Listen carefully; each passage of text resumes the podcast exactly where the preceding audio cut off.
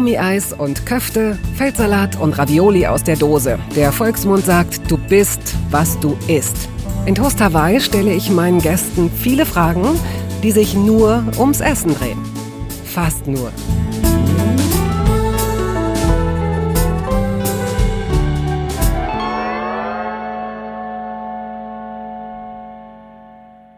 Wenn ich heute tanzen will, dann setze ich mir meine Kopfhörer auf und starte manchmal mit dem Song Bostitch von Yellow. Schnell, zackig, kurz. Die Zwei-Mann-Band Yellow gibt es seit inzwischen 40 Jahren und einen der beiden Gentlemen, Dieter Meier, habe ich heute zu Gast bei Toast Hawaii. Was für ein Mann, was für ein Leben. Jahrgang 1945. Musiker ist er, okay, aber viel größer als das. Konzeptkünstler, Dadaist, Dandy, Millionär, Biofarmer, dreifacher Vater, mehrfacher Restaurantbesitzer, Chocolatier. Was denn eigentlich noch alles? Er ist freundlich, er ist charmant, klug, lustig und eigentlich liebt er es ganz simpel. Herzlich willkommen, Dieter Meier. Ein Schweizer, wie man nach den ersten Worten und Silben gleich hören wird. Ja, hallo. ich war genau schon, schon anmoderiert. Wenn es jetzt also ums Essen geht, fangen wir doch mal, mache ich es mir mal ganz einfach. Mit? Mit einer typischen Schweizer Speise, die du der Hörerin und dem Hörer ans Herz legst. Ja, wir haben ja diese wunderbare Rösti, nicht? Das sind äh, Kartoffeln so gerieben und dann entweder roh in die Pfanne oder gekochte Kartoffeln. Und das ist eigentlich die große Beilage für alles, ja. Wenn man gute Kartoffeln hat, nicht? Also die Kartoffel ist ja eine wunderbare Sache, aber oft sind die Kartoffeln eben nicht mehr so gut, wie sie früher waren, aus verschiedensten Gründen. Was sind denn für dich gute Kartoffeln? Du bist ja auch jemand, der sich, da kommen wir später noch zu, auch professionell mit Lebensmitteln beschäftigt. Was sind für dich gute Kartoffeln? Ja, gute Kartoffeln, die haben erst einmal einen guten Geschmack und sie sind ziemlich hart, ja.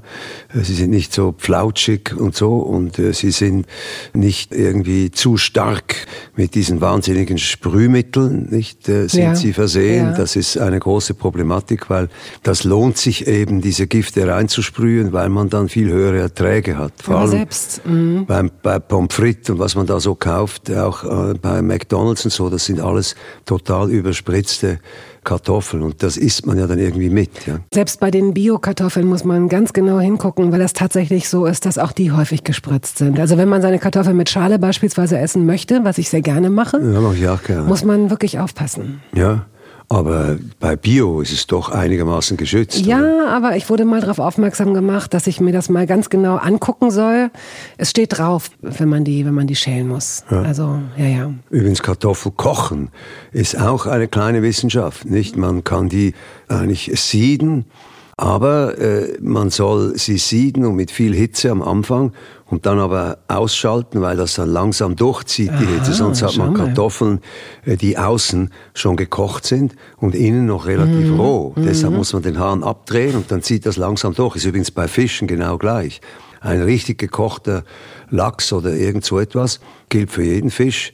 Der kann am Anfang ganz kurz Hitze ertragen und dann soll man aber eigentlich ausschalten und dann zieht das langsam mhm. durch. Sonst hat man einen Fisch, der außen schon viel zu verbraten ist und innen immer noch an den Geräten festhängt. Ja, das ist äh, überhaupt Kochen ist äh, zu, ich würde sagen, zu 80 Prozent eine Frage der Temperatur, wie man mit der Ware umgeht. Ja, zum Beispiel Brokkoli. Nicht? Brokkoli ist der Stiel dick und der ist ja sehr gut. Aber wenn man die Brokkoli mit dem Stiel hineingibt, mit der Blume obendrauf, dann ist die ja sehr delikat, die ist sofort schon verkocht und ja, der Stiel ist immer noch roh. Deshalb muss man den Stiel wegschneiden und äh, fein hacken ja. und äh, zusammen sogar separat reingeben, weil der braucht seine 10, 15 Minuten, bis er gekocht ist. Aber die Brokkoli, die Blüte oder wie man dem sagt, das feine Zeug, das braucht nur ein paar Minuten. Ich sehe schon, wir sprechen mit einem leidenschaftlichen Esser, einem leidenschaftlichen Koch und jemandem, der was davon versteht. Wenn ich dich jetzt fragen würde, was ist wohl das häufigste Lebensmittel, das du zu dir genommen hast? Oder das Lebensmittel, von dem du am meisten gegessen hast? Was denkst du? In meinem Leben? Ja. Kartoffeln. Ist, sind Kartoffeln? Ja, absolut. Ich kann von Kartoffeln leben. Das ist für mich, weil Kartoffeln ist so ein wunderbarer Aromaträger auch, nicht? Wenn du irgendwelche irgendwelche Pilze kochst oder feine Kräuter zum Blühen bringen willst, so, dann ist die Kartoffel oder Kaviar zum Beispiel nicht, ist mit einer richtigen Kartoffel, diese feine Süße da drin, das ist eine Offenbarung. Die Kartoffel ist ein ein Solist einerseits und aber auch ein wunderbarer Orchestermusiker, der sehr viel aufnehmen kann und noch einmal ja. neu aufblüht. Gehen wir mal in deine Kindheit. Du bist 45 in Zürich zur Welt gekommen. Du hast einen Bruder, Balthasar, der zwei Jahre jünger ist.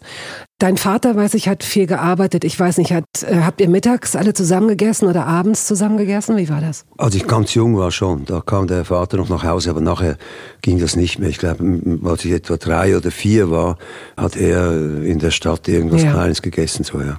Und an welches Kinderessen erinnerst du dich, wenn du jetzt so zurückgehst? Ja, wir haben eigentlich einigermaßen äh, gesund gegessen. Äh, meine Mutter war keine begnadete Köchin, sie war eine funktionale Köchin sozusagen. Aber wir haben eigentlich kaum Süßigkeiten bekommen. Und der Nachbar, der neben uns gewohnt hat, auch in einem bescheidenen Haus, wie wir auch, äh, damals am Anfang, die, die Mutter hat dort die Kinder immer abgefüttert mit irgendwelchen Patisserien, ja. Und wir wollten das unbedingt auch haben. Natürlich. Die Mutter hat gesagt, das ist ungesund.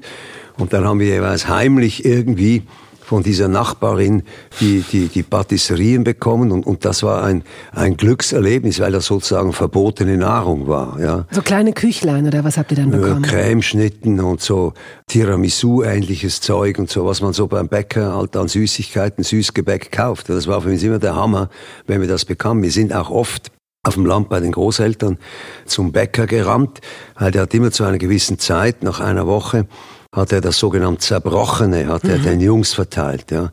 Und da bin ich immer mitgesportet, aber die einheimischen Kinder, die hatten eben Füße mit harter Haut äh, am, am, Boden und die heiße, die heiße Straße, diese heiße Asphaltstraße, es hat denen nichts ausgemacht.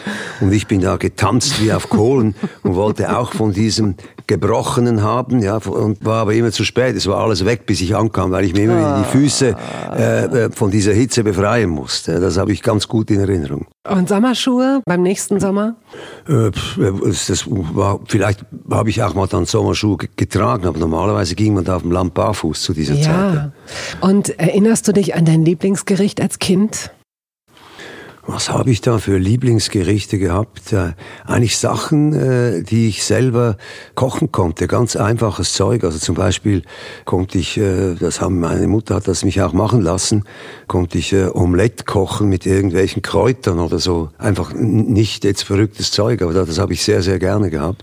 Und natürlich auch, natürlich gerne auch äh, sogenannte, wie hieß das, Servala, das waren so Würste, aber mhm. äh, sehr künstlich aromatisiertes Zeug natürlich, aber das hat uns sehr gut geschmeckt und die sogenannten Wiener Würste. Ja.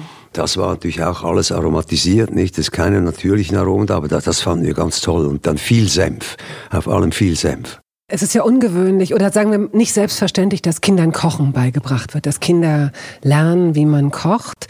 Ich weiß, dass du das deinen Kindern oder ihr habt das euren Kindern, du und deine Frau Monique, auch beigebracht. Ja, absolut. Drei Töchter ja, und ja. einen wir Sohn. Wir hatten sogar ein Rechaud mit zwei Platten und die waren noch klein. Kannst du sagen, was ein Rechaud ist? Kannst du es erklären? Ein, ein Rechaud, das ist äh, einfach ein einfaches Kochgerät mit zwei Hitzeplatten. Mhm. Ja. Mhm. Und das haben wir in der Küche jeweils am Boden gelegt, damit das nicht runterfällt.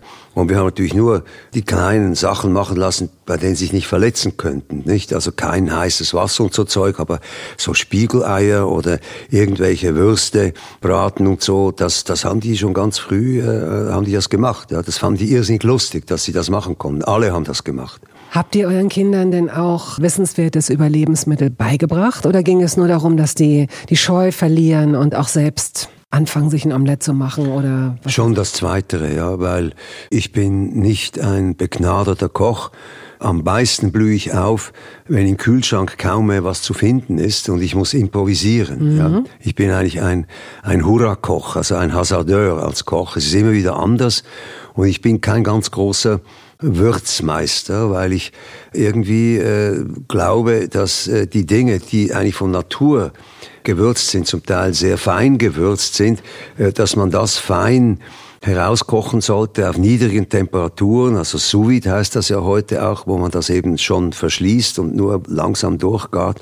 Und dann hat man den Geschmack von all den Dingen, die sonst eigentlich, äh, wenn man sie würzt, äh, dann, dann hat man die Würze. Ja, das gilt übrigens auch fürs Fleisch, nicht? Also, dass das Fleisch, das nur von gasgefütterten Tieren kommt, das hat eine ganz andere Molekularstruktur. Wenn du das kochst, also anbrätst, verliert das keine Flüssigkeit, weil die molekularen Inhalte, die werden zwar geschüttelt durch die Hitze, aber sie springen nicht auf, mhm. ja, weil es eben grasgefütterte mhm. Viecher sind.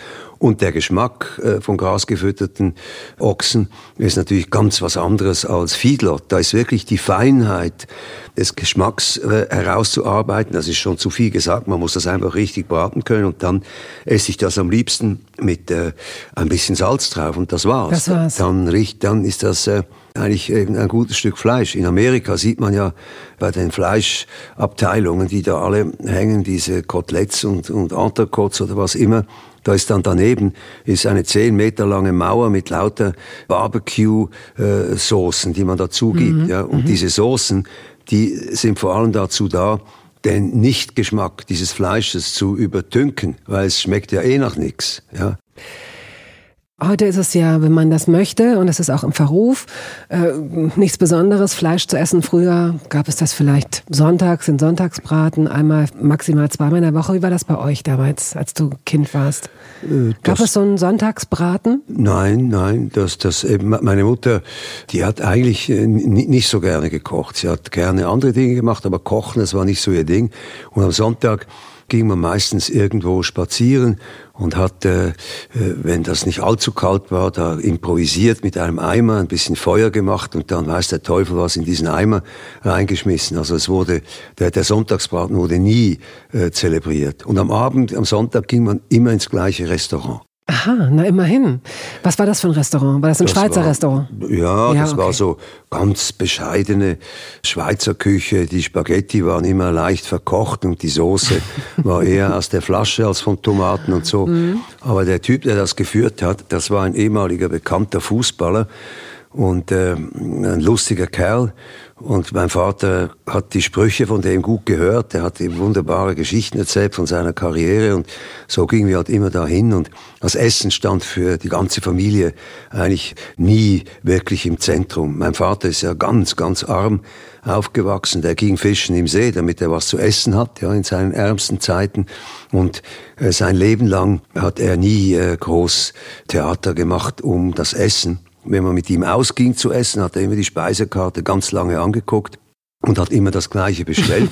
Aber er hat es so bestellt, als würde er jetzt einmal ausnahmsweise als Vorspeise Spaghetti und dann ein Entrecote, aber gut gebraten. Immer das Gleiche. Immer das Gleiche. Mhm. Ja, genau.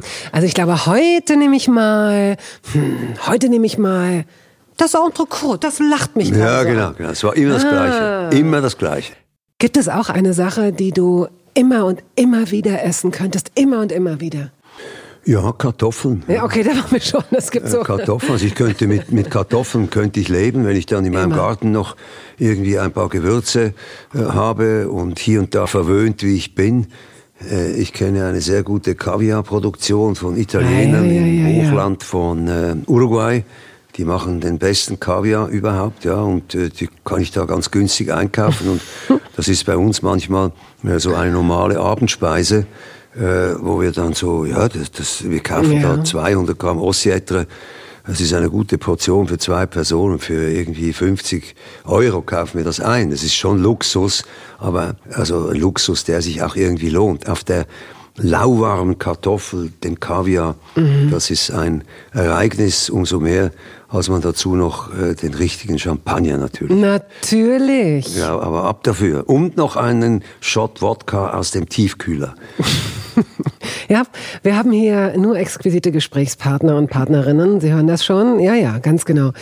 Gibt es denn auch eine Sache, an die du mit Furcht oder Ekel zurückdenkst? Also wo du so denkst, oh Gott, das musste ich damals essen. Aber ich glaube, ihr wurde zu nichts gezwungen. Nein, nein, ihr musstet Gottes nichts Willen essen. nicht. Nein, nein, nein. Niemals. Auch nicht diese Mentalität, äh, man muss aufessen, respektive man hat dort immer so viel geschöpft, dass das auch äh, machbar war, nicht und nicht wie wir hatten ein paar ganz einfältige Leute in unserer weiteren Verwandtschaft und die Kinder wurden da immer drangsaliert beim Essen und bei, bei uns war das total locker und also niemals wäre meine Mutter auf die Idee gekommen, das muss jetzt aufessen, mhm. das muss unbedingt essen. Das war nein, dann hat man es halt mal stehen lassen und nochmal aufgewärmt und so. Es war auch nicht äh, eine sophisticated Küche. Also das war, eigentlich war das Essen bei uns zu Hause, das war eigentlich äh, einigermaßen vernünftige Nahrungsaufnahme. Ja, das war so der Zweck davon auch, dass man halt isst, weil man eben essen muss, sonst wird man schwach. Wie beginnt denn dein Tag? Man muss dazu sagen, dass du viel unterwegs bist. Du bist in unterschiedlichen Ländern, in unterschiedlichen Städten und auch in, wahrscheinlich kommst du mit unterschiedlichen Esskulturen in mhm. Berührung. Ja, also für mich ist Frühstück immer Früchte, ja und vielleicht eine halbe Banane. Wann beginnst du den Tag? Wann stehst du auf? Ich beginne den Tag normalerweise so um acht im Winter, um sieben, 6.30 Uhr, sieben im Sommer. Und hast du dann gleich Appetit? Kannst du dann gleich was essen? Ja, schon, ja. Nein, nein, vor allem auch, äh, weil ich ja am Morgen äh, für meine Verhältnisse äh, relativ angestrengt rudere jeden Tag. Und das kannst du nicht mit total nüchternem Magen machen. Bei mir ist das Ritual so, dass ich äh, also eben so ein paar Früchte äh, schneide und äh, eine halbe Banane, ein paar Nüsse, das soll man ja essen, diese Walnüsse, die scheinen scheinbar sehr mhm. äh, gesund aus mhm. verschiedenen Gründen. Und dann lese ich die Zeitung. Zeitungen sind immer mehrere, ungefähr 40 Minuten und dann geht's auch, wenn äh, die letzte Nacht lang war, dann geht's konsequent immer auf die Rudermaschine. Ja. Und dazu muss ich vorher etwas gegessen haben. Ich kann nicht im nüchternen Magen, ich kann auch nicht im nüchternen Magen unmittelbar äh, rudern. Das ist auch nicht gut. Es muss schon ein gewisser Prozess des Gegessenen eingeläutet sein, damit die Ruderei funktioniert. Also du beginnst den Tag relativ früh, du ähm, schneidest ein bisschen Obst zusammen, Beeren, paar Äpfel. Ja. Ich dachte jetzt so ein klassisches Bircher Müsli, irgendwas, ein typisches nee, Schweizer. Nicht, nee, das hat mir schon zu viel äh, Milchsachen drin und so. Das ist, ist, ist eigentlich der, der ganze Tag ist für mich eigentlich sehr karg. Ja. Ich esse auch mittags immer das Gleiche. Was denn? Das ist immer eine unvorstellbar große Salatmischung. Ja. Also das ist eigentlich Salat für drei Personen. Ja. Und dazu äh, zwei Eier, hart gekochte Eier, aber die, die ganz frisch dann sind, wunderbar schmecken. Und immer das Gleiche, eine kleine Portion biologischer Lachs. Das ist immer das Gleiche. Gut, also das ist das, äh, wie du es nennst, das Karge. Und dann am Abend wird dann in der Regel das zelebriert. Gibt es dann etwas? Ja, da wird Größeres? effektiv zelebriert und da wird auch experimentiert und äh, alle in der Familie haben größere Expertise als ich. Wenn ich koche, dann ist das immer eine Zitterpartie, was da rauskommt. Ja. Man weiß es nicht so genau. Und, Wofür äh, bist du bekannt? Was kannst du erwiesenermaßen sehr gut? Was ich sehr gut kochen kann, ist alle Arten von Risotto. Äh, der Risotto ist auch so ein Ding, das sehr stark mit Temperatur zu tun hat. Nicht normalerweise, wenn Leute Risotto kochen, dann werden sie sehr nervös, dass der im richtigen Augenblick al dente ist, dass er nicht zu einem Mousse wird. Ja, aber da gibt es auch ein ganz einfaches Rezept, wie man das machen kann. Man kocht den Risotto in einer Hühnerbouillon und der ist eigentlich noch hart, ja, also nicht durchgekocht. Deckel drauf, durchziehen lassen. Und dann hast du nicht diesen Stress, weil der zieht dann ganz langsam durch, was erstens gut ist, weil er ist dann nicht äh, entweder zu weich oder zu wenig weich oder irgend so etwas, sondern es ist, du kannst ihn immer mal wieder alle zwei, drei Minuten probieren und er, er wird perfekt. Und vor allem äh, hast du den großen Vorteil, dass wenn du das erste Mal geschöpft hast, dann bleibt der Risotto, der in der Pfanne ist, der bleibt in der Pfanne drin. Wenn du ihn rausnimmst, wird er kalt und wenn du ihn drin lässt, dann kocht er selber weiter, nicht? Aber wenn die Temperatur langsam zurückgeht, dann kocht er eigentlich nicht mehr wirklich weiter, sondern er kommt dann in einer sehr angenehmen Temperatur als zweiter Gang mhm. äh, auf den Tisch. Und wenn ich jetzt deine Tochter aus LA wäre und ich würde sagen, Papa, ich komme jetzt mal für zwei Wochen wieder in die Schweiz. Sie ist zurück in der Schweiz. Ach, sie ist wieder da, okay, ja, gut. Zurück in der Schweiz, ja. Gut, also tun wir mal so, als wäre sie äh, jetzt äh, für... Noch in, noch, in, noch in Los Angeles. Oder sie würde für die nächsten vier Jahre nach Ecuador gehen und würde sagen, tu mir den Gefallen und koch noch mal für mich, aber bitte kein Risotto. Was würde es dann geben? Ecuador ist natürlich auch ein wunderbares Kartoffelland. Ja. Nein, bitte keine Kartoffeln und kein Risotto. Was kannst du noch empfehlen? Was, kann, was ist noch so, was ja, trägt was noch ich, deine was Handschrift? Ich, was ich gut machen kann, ist alle Formen von Nudeln und von verschiedenen Nudelanmeldungen, von, von Spaghetti und sehr improvisierte Soßen zu den Spaghetti. Da kann man ja sich wirklich austoben mit äh, verschiedenen äh, Gewürzen und, und Ölen und so weiter. Also da würde ich äh, so mhm. etwas kochen. Oder natürlich eben die heimischen Gemüse, die dort wachsen, nicht? Also reden wir jetzt von Argentinien oder reden wir in nein, Zürich? Nein, reden wir von, von, von Ecuador. In, in, Argentinien ist alles, da auf der Farm ist alles nochmal ganz anders, ja. Das sind schon dann, da wird also das Fleisch eines Ochsen, das wird dann mit den verschiedensten Stücken wird das schon das viel gegessen. Das ist dann schon irgendwo am Anfang, wenn man dort ist, im Zentrum, nach ungefähr 10, 12 Tagen hat man dann auch genug von diesem Fleisch und man kann da verschiedenste andere Dinge machen, eigentlich ganz normal. Man muss dazu sagen, dass du 1973 zum ersten Mal in Argentinien warst und hast dort dann, ich glaube, Ende der 90er Jahre dir deine erste, äh, man nennt das nicht es, Ranch, äh, Estancia. Estancia zugelegt, ja. Und betreibst dort biologische Landwirtschaft im größeren Stil. Also mhm. sowohl Gemüseanbau als auch. Gemüse nicht. Gemüse ja, nicht. Gemüse mache ich nicht, nein. Aha, Weinanbau. Weinanbau. Rinderzucht. Und, äh, und äh, Rinderzucht und, äh, und die Nüsse, Nüsse, sind ja dein neues Projekt, ja, und genau. natürlich auch, äh, in Anführungszeichen, normale Landwirtschaft, also zum Beispiel Mais Mais. Ja.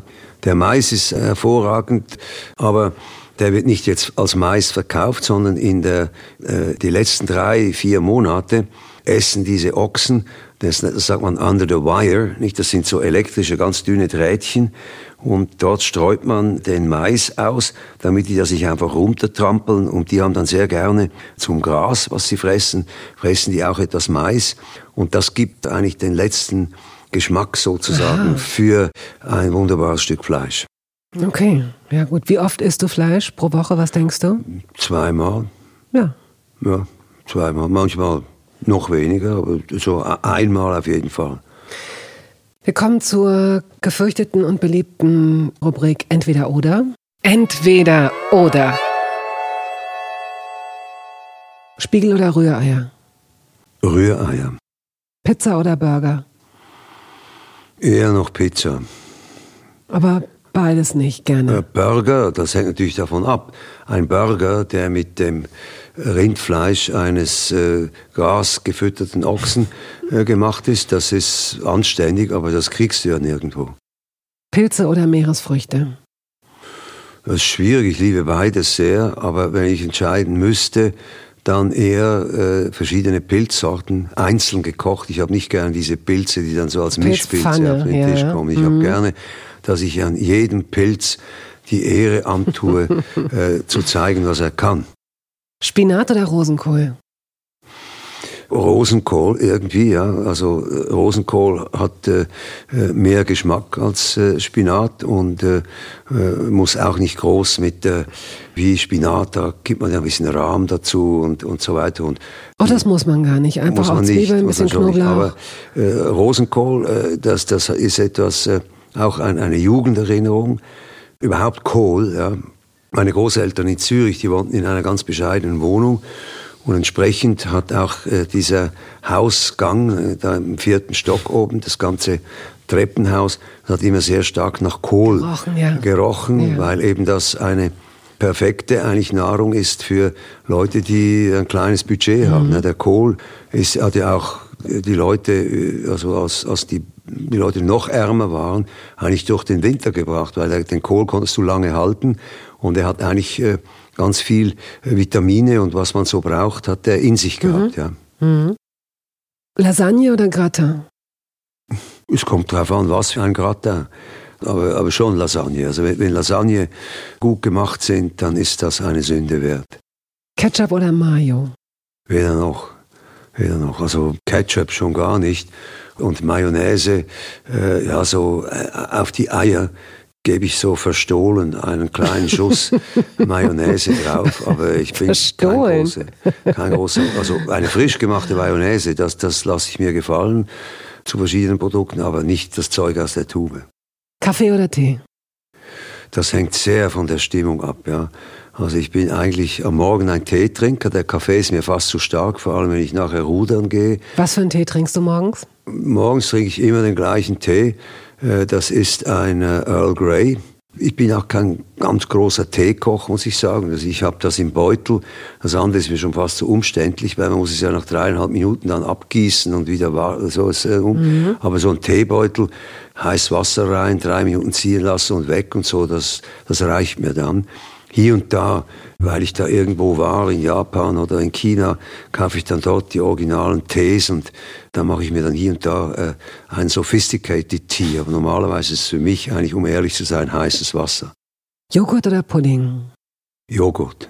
Und helle oder dunkle Schokolade? Dunkle Schokolade. So, nur, jetzt sind wir in deinem Thema. Aber nur, wenn sie äh, von, das heißt der Oro de Cacao, heißt die Marke, die ich da versuche aufzubauen. Und die dunkle Schokolade, die eben, weil wir die vier Elemente einzeln extrahieren können, die Kakaobutter, hocharomatisch, ich kann sagen, woher die Butter, also woher die, die Kakaobohne kommt, dann das Pulver, auch noch sehr aromatisch. Und natürlich gibt das der Schokolade auch die Farbe und hat eben die Bitterkeit drin, aber die Polyphenole, das ist der Bitterstoff, die können wir einzeln extrahieren und können dann so viel Bitterkeit reingeben, wie eben äh, der Kunde will. Je nachdem. Es gibt Leute, die haben gerne feine Bitterkeit, es gibt Leute, die haben sie überhaupt nicht gerne. Mhm. Aber wir können eine 85% Schokolade machen, natürlich entsprechend mit sehr wenig Zucker und eben absolut ohne Bitterkeit. Ja. Mhm.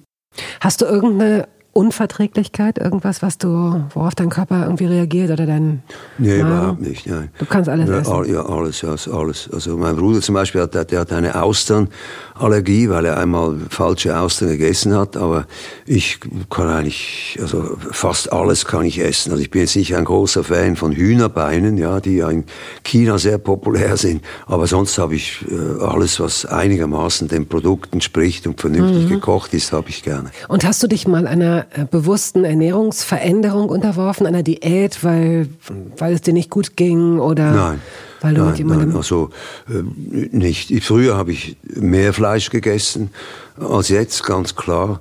Aber dass ich da sozusagen mich einer Disziplin unterworfen habe, das überhaupt nicht. Übrigens auch nicht, was das Essen, die, die Quantität anbetrifft. Nicht die Leute sehen mich immer am Abendessen. Ja, du bist äh, sehr dünn. Also war, du warst auch schon immer ein, ein sehr. Nö, ich war mal so als 20-jähriger Pokerspieler da acht Stunden am gleichen Tisch. Da war ich so 89 Kilo.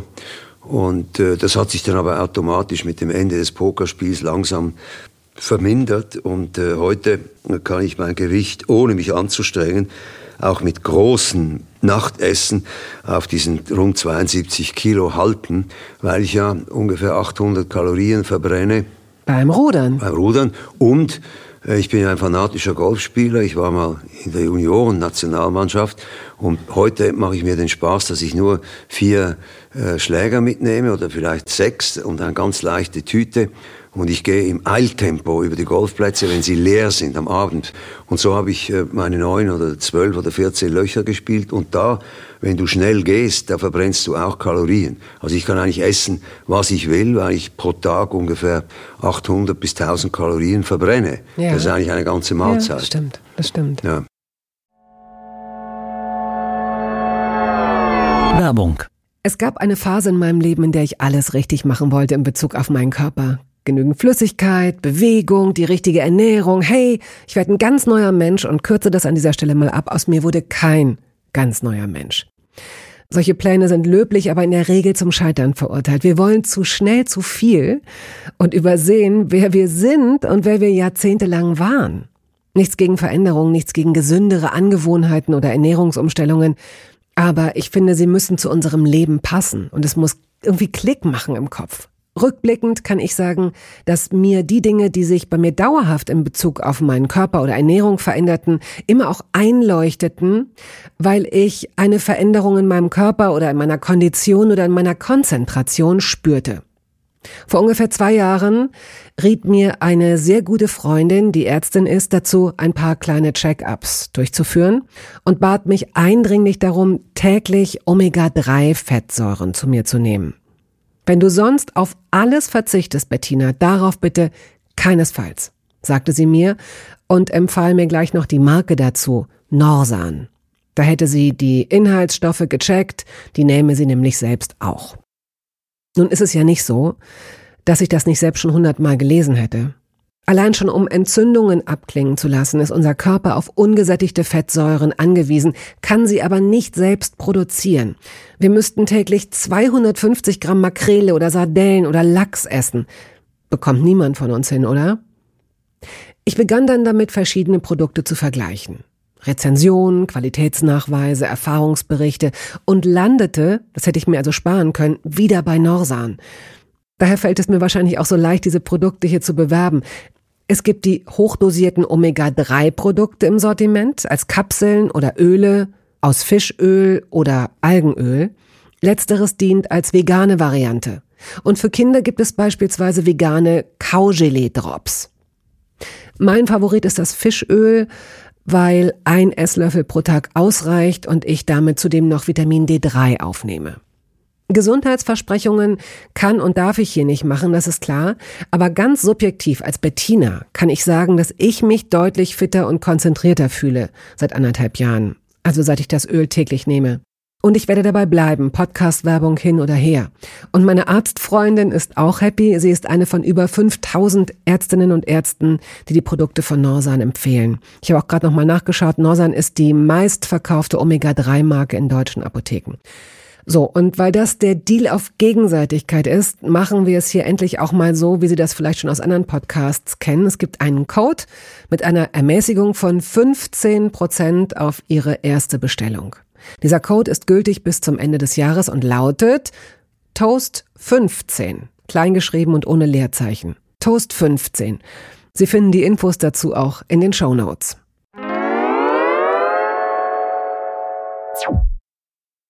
Was sind die fünf wichtigsten Lebensmittel, wo du sagst, die ja. Ich, die ich im Kühlschrank habe. Ja. Da muss ich äh, wirklich lange überlegen. Also sicher habe ich gerne das hat der, der Bocuse, der große Koch, wenn man ihn gefragt hat, was denn wichtig sei, hat er ihm gesagt, Bör, Bör, Bör. Also der war, die Butter. Butter. Die Butter war schon sehr wichtig und deshalb ja. ist da immer äh, Butter drin und dann äh, sind schon ein paar Sachen, äh, die sich relativ leicht äh, machen lassen. Also Zeug aus der Büchse zum Beispiel, also Sardellen, Sardinen. Was machst du damit? Äh, die Sardellen verwende ich vor allem, wenn ich äh, ein Wiener Schnitzel mache. Das ist so ein Spleen, weil in, Zürich gibt es ein sehr schönes Restaurant, das heißt Kronenhalle.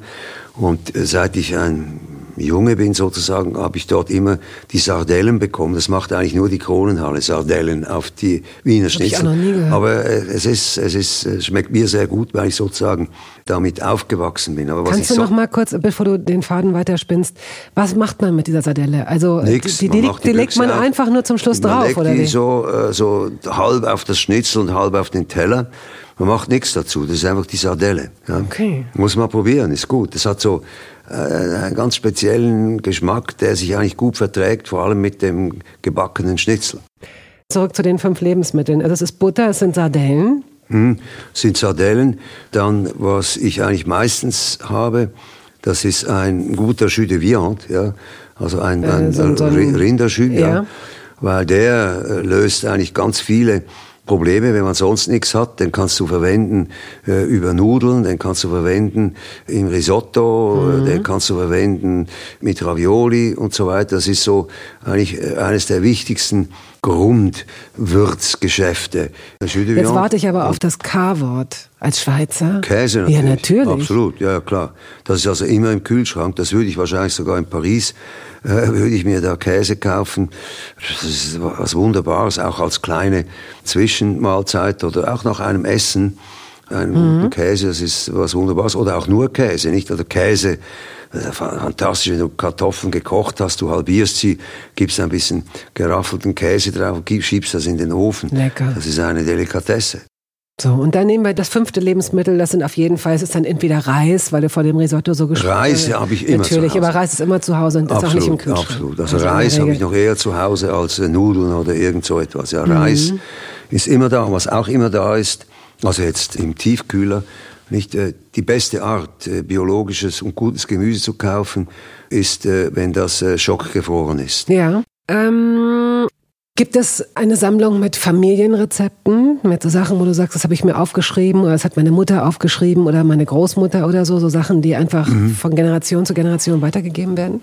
Das gab es eigentlich nicht bis vor zwei Jahren, als Sophie, die äh, unsere beste Köchin ist in der Familie, Eine der Töchter. äh, eine der Töchter, ja, die hat dann ein Kochbuch gemacht, was sie auch selber illustriert hat. Das ist sehr lustig, weil sie zum Teil so ganz äh, eher derbe äh, Mahlzeiten wie eben ein Servola oder eine Bratwurst propagiert, wie man die richtig kochen soll und so. Und dann aber auch kompliziertere Sachen. Sie kocht eigentlich so ein bisschen ähnlich wie ich, aber besser.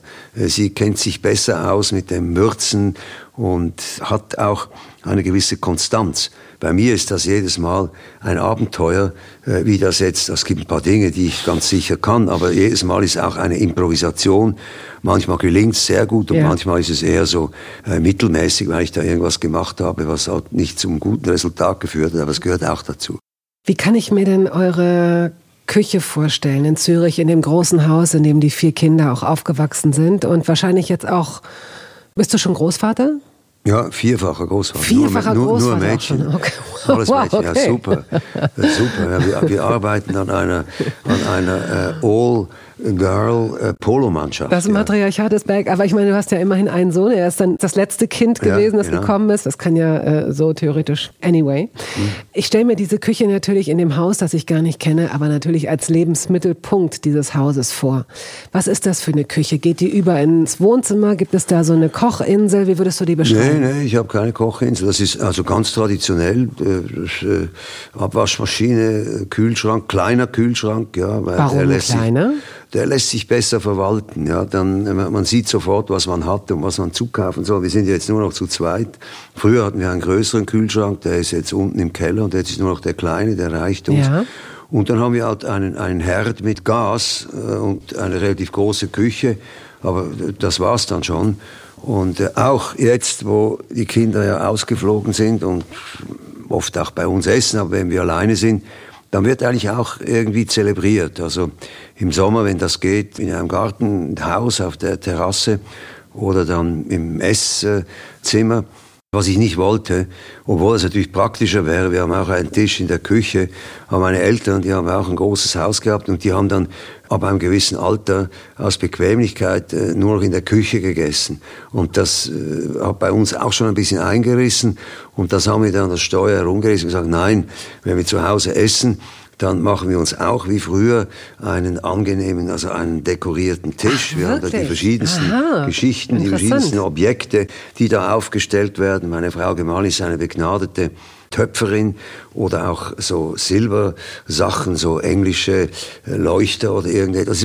Der, der Tisch muss einfach, äh, muss einfach äh, so etwas einzigartig und fröhliches haben. Das halt, aber das klingt ja auch, als würde man tatsächlich Angst haben, dass das zu so einer Routine wird. Also ihr das wollt euch so, das. Ja, ah, das ja. ist so. Das ist so. Also mittlerweile haben wir sogar jetzt aufgehört, obwohl das viel praktischer ist, äh, in der Küche Frühstück machen wir auch nicht mehr, sondern wir gehen in diesen Salon und dort wird das äh, doch mehr oder weniger äh, zelebriert. Ja, manchmal bin ich zuständig für das, was da auf dem Tisch steht und manchmal meine Frau gemahlen. Aber es ist immer eine Zeremonie, ah, kleiner okay. oder größer. Also ihr seht zu, dass ihr das nicht schleifen lasst. Wir sind schon äh, fast durch. Die, ja. äh, jetzt geht es, wir hören jetzt auf mit dem Dessert sozusagen. Und zum Schluss das Dessert. Wenn du essen gehst oder auch wenn ihr bei euch zu Hause esst, bist du jemand, der gerne ein Dessert bestellt?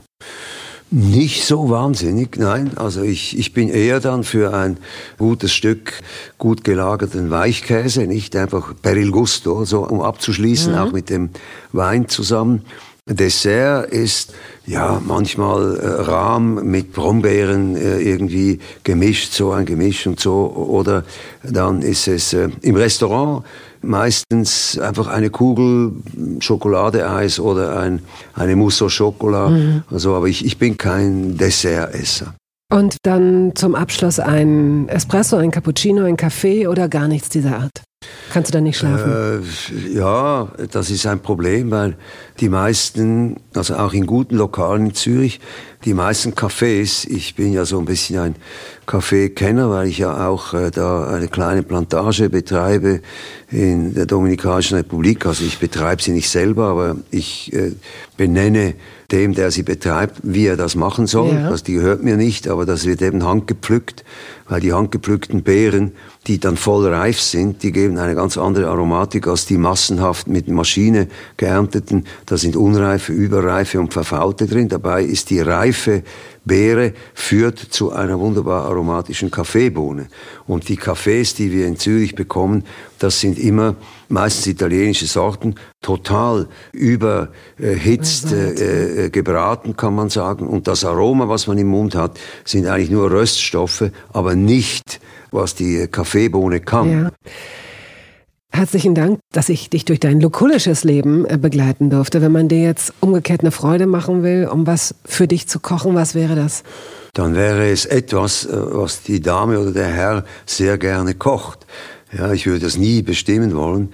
Mein engster Mitarbeiter, der Martin Wanner, mit dem ich eigentlich täglich zusammen bin, der ist ein sehr guter Koch. Also der kann zum Beispiel, kann der einen wunderbaren Braten oder ein wunderbares Gulasch, also eigentlich alles diese traditionellen ja. äh, Sachen, die kocht er ganz wunderbar. Ja. Und da schmuggle ich mich hier und da rein an seinen Tisch, wenn, der, wenn er wieder mal so was Feines gemacht hat. Ja. Aber ich würde jetzt nicht äh, etwas Bestimmtes wollen, Nein. sondern okay. eben das wollen, was der am liebsten kocht. Ich danke dir recht herzlich. Ja, ich habe zu danken. Ich bin mir wieder mal klar geworden, wie ich mit Essen umgehe. Ja, sehr ja. bedacht, sehr bewusst. Ja, irgendwie schon, ja, irgendwie schon. Und unkompliziert. Das ist unkompliziert, eine, also ich finde, es ist, ein, es ist ein gutes Resümee. Unkompliziert, ja. Die Kartoffel richtig zu kochen. Mit dem richtigen Kaviar. Ich bringe dir nächstes Mal bring ich dir diesen, diesen Kaviar. Da wirst du staunen. Und ein Stück Schokolade, ja? Schokolade werde ich auch bringen. Absolut, Super. absolut, ja.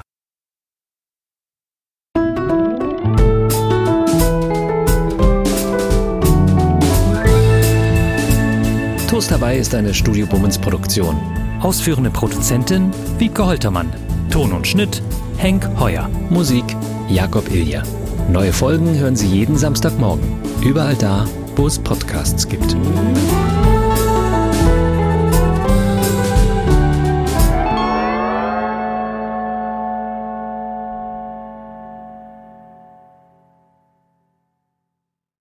Halt, stopp, warten Sie. In eigener Sache möchte ich feierlich bekannt geben, dass das erste Toast Hawaii Buch da ist. Es heißt Das Essen meines Lebens und darin vorkommen Olli Schulz, Iris Berben, Anke Engelke, Guido Maria Kretschmer, Flake, Barbara Schöneberger, Henry Hübchen und einige andere.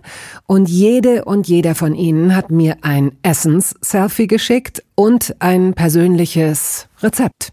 Das ist ein super Buch zum Verschenken für alle Feste, für alle Geburtstage und Essenseinladungen. Das Essen meines Lebens. Ein Kochbuch, ein Interviewbuch und ein Fotobuch. Sie können das jetzt bestellen.